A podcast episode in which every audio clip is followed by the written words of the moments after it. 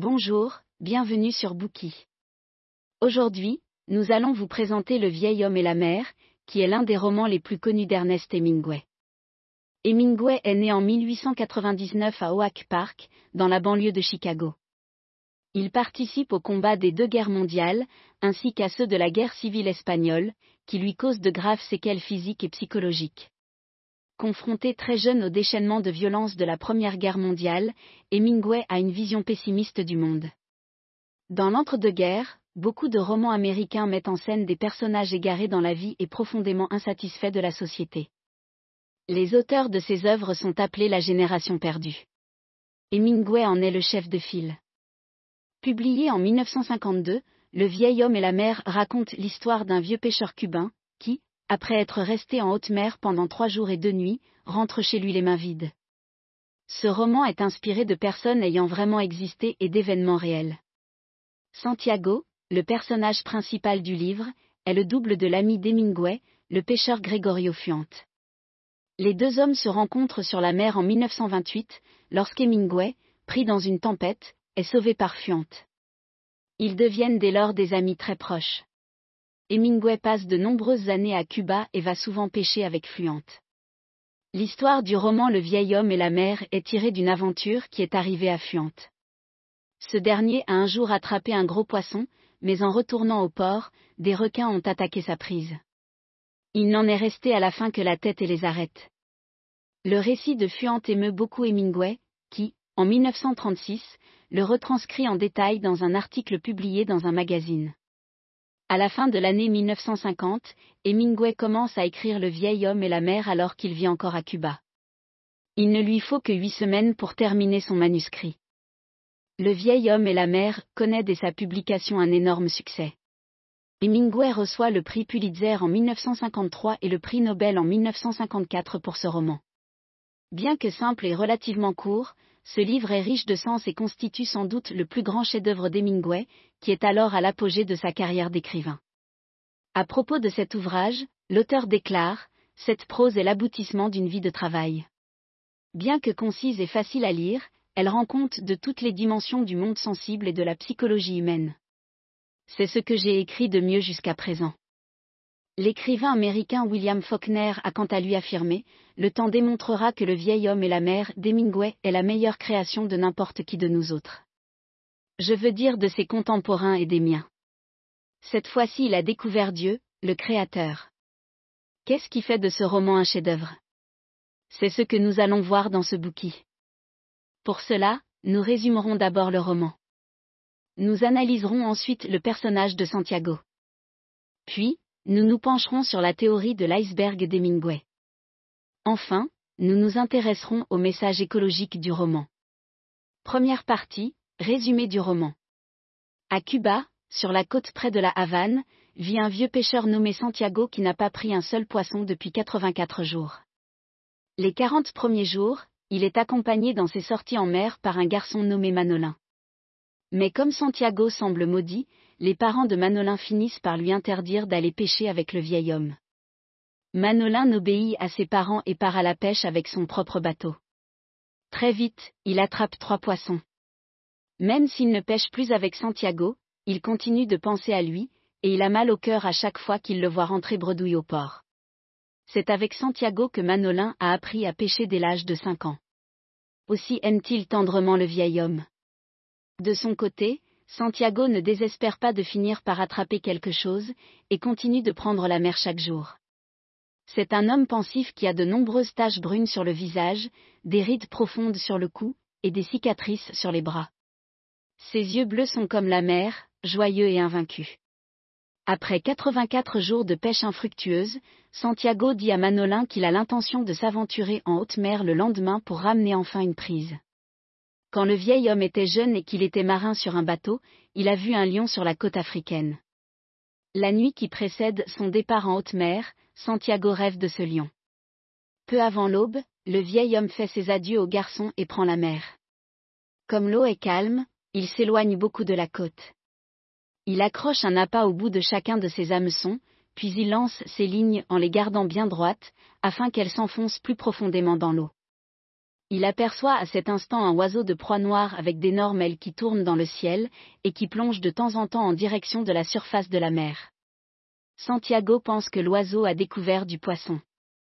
Il décide donc d'amener son bateau à l'endroit précis où l'animal est en train de pêcher. En approchant de la zone en question, Santiago voit des centaines de poissons volants faire des sauts hors de l'eau. Il comprend alors que cela signifie qu'il y a de plus gros poissons dans les parages. En attendant qu'un tel poisson morde à l'un de ses hameçons, le vieil homme laisse ses pensées vagabonder. Il pense à la fourberie des méduses qui, derrière leur apparence gracieuse, ont des tentacules urticantes. Il pense également à la cruauté des hommes envers les tortues, dont le cœur continue de battre plusieurs heures après avoir été arraché. Il pense que, tout comme ces pauvres bêtes, lui aussi a un cœur. Tout à coup, l'hameçon de l'une des cannes à pêche se met à plonger profondément dans l'eau, un poisson vient de mordre. Santiago tire sur la ligne pour sentir bouger l'animal et évaluer sa taille. D'après la force qui s'exerce au bout de l'hameçon, c'est un gros poisson. Santiago se parle à lui-même et s'adresse aussi à l'animal. Il suffit de le sentir. N'est-il pas adorable? Ne sois pas timide, poisson. Accroche-toi bien à mon hameçon. Que Dieu m'aide à le prendre. Avec le moulinet de sa canne à pêche, le vieil homme laisse un peu de mou à l'animal, mais celui-ci tire toujours plus fort sur la ligne. Faisant alternativement aller sa canne d'un côté puis de l'autre à l'aide de ses deux bras, Santiago essaie de toutes ses forces de ramener le poisson vers lui. Mais la ligne ne raccourcit pas, et est si tendue que des gouttelettes jaillissent sur le bateau. Craignant qu'elle ne finisse par se rompre, le vieil homme se penche en arrière et appuie ses pieds contre le bastingage afin de compenser, avec son propre poids, la traction exercée par l'animal. Cramponné à sa canne, Santiago est entraîné au large avec son bateau par le poisson. Il est soulagé que l'animal nage tout droit et ne cherche pas à plonger, car, alors, le vieil homme ne saurait pas quoi faire. Il aimerait que Manolin soit là pour l'aider. Il enroule sa ligne autour de lui et s'appuie contre la proue du bateau, faisant de son mieux pour tenir l'effort. La nuit tombe. Depuis midi, le poisson accroché à l'hameçon n'a pas cessé de nager dans la même direction. De son côté, le vieil homme n'a pas cessé de tirer sur sa canne à pêche. Deux dauphins fendent l'eau et sautent à côté du bateau. C'est une parade nuptiale qui commence. Santiago se met alors à avoir pitié de l'animal au bout de sa ligne. Malgré sa formidable force, il est seul. Santiago se souvient de la fois où il a attrapé la femelle d'un couple de poissons. Manolin était avec lui. Lorsque le vieil homme a pris cette pauvre créature à son hameçon, le poisson mâle s'est mis à tourner autour d'elle dans un état de panique totale. Une fois sa compagne assommée dans le bateau, l'animal a sauté haut dans les airs, comme s'il essayait de voir où elle était. Santiago se sent triste en repensant à cette scène. Manolin lui manque beaucoup et il aimerait vraiment qu'il soit avec lui à cet instant. L'aube du deuxième jour se lève. Santiago décide de couper les lignes de ses autres cannes pour les avoir en réserve, au cas où la sienne casserait. À ce moment-là, le poisson bondit et fait tomber le vieil homme dans son bateau. En tombant, le pêcheur se blesse en dessous de l'œil et se met à saigner. Il parvient néanmoins à se relever, et se dit qu'avec toutes les lignes de rechange dont il dispose maintenant, l'animal ne pourra pas continuer indéfiniment à remorquer son embarcation. D'une voix douce, il lui dit, Poisson, je resterai avec toi jusqu'à la mort. Pour reprendre des forces, Santiago mange le petit thon, qu'il avait attrapé avant que le gros poisson ne morde à l'hameçon. Cependant, il est soudain pris d'une crampe dans la main gauche, qui est celle avec laquelle il tient la canne à pêche. Ainsi, tout en mangeant, il prie Dieu de lui venir en aide et de faire disparaître sa crampe. Au bout d'un moment, Santiago remarque que le bouchon de son hameçon émerge peu à peu hors de l'eau et que le gros poisson affleure lentement à la surface. L'animal scintille sous le soleil matinal. Sa tête et son dos sont violet foncé. Il a des rayures de la même couleur sur les côtés. Son rostre est long, et fin comme un fleuret. Le poisson replonge, et Santiago voit sa queue qui ressemble à une grande faux. C'est la première fois que le pêcheur voit un tel animal. C'est un marlin. C'est le plus gros poisson qui ait jamais mordu à ses hameçons. Le vieil homme est donc bien décidé à l'attraper et à le tuer, quelle que soit sa force.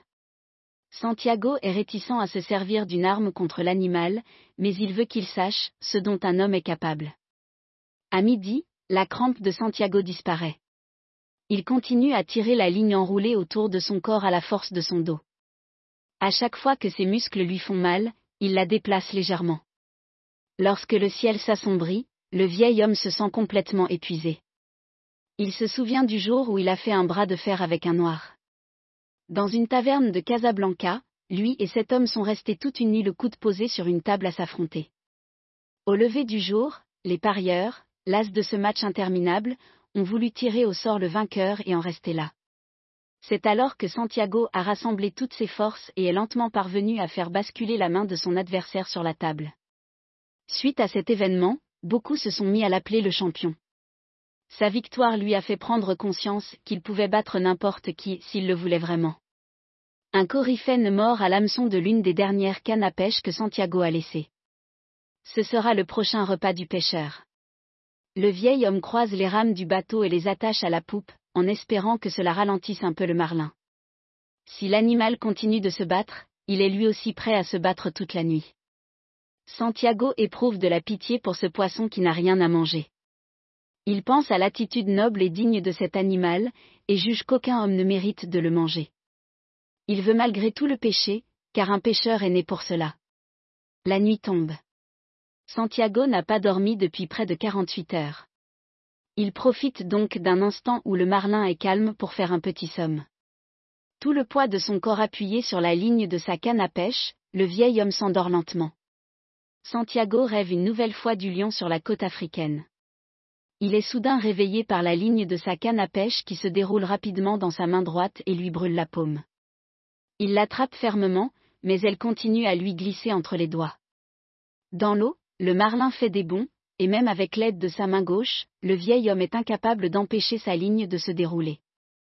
Il est traîné jusqu'à la proue du bateau où son visage va frapper le coryphène qu'il a pêché. Il a du mal à se relever et à trouver une bonne position pour poursuivre la lutte. À cet instant, la ligne de sa canne à pêche lui coupe la main droite et il commence à avoir des vertiges. Le matin, le poisson nage en rond autour du bateau. Santiago découvre alors qu'il y a un peu de mou dans la ligne de sa canne à pêche, et tente de la rembobiner. Même si elle reste relativement tendue, il constate qu'il peut maintenant la faire revenir petit à petit vers lui. Il décide donc d'attirer très progressivement le poisson jusqu'au bateau par petits coups de moulinet, et de le tuer avec un harpon lorsqu'il sera à portée. Plus Santiago mouline, et plus il se sent à bout de force. Lorsque le marlin fait le tour du bateau pour la troisième fois, le vieil homme le voit enfin de près. Il décide d'attendre que l'animal fasse encore deux fois le tour de l'embarcation avant de lui transpercer le cœur avec son harpon. Mais au moment fatidique, il se sent soudain à nouveau à bout de force et se dit, Tirez, mes mains. Tenez bon, mes jambes. Reste clair, ma tête. Profitant du moment de faiblesse de Santiago, le marlin s'éloigne. Le pêcheur retente une approche, mais il échoue. Véritablement épuisé, Santiago se dit, Tu me tues, poisson. Mais tu en as le droit. Jamais je n'ai vu un être vivant plus grand, plus beau, plus calme et plus noble que toi, mon frère. Viens et tue-moi. Peu m'importe qui tu qui. Après plusieurs tentatives infructueuses pour harponner le marlin, Santiago est à bout de force. Dans un dernier et douloureux effort, il lève l'arme au-dessus de sa tête, vise l'animal juste derrière les nageoires pectorales, et lance le harpon du mieux qu'il le peut.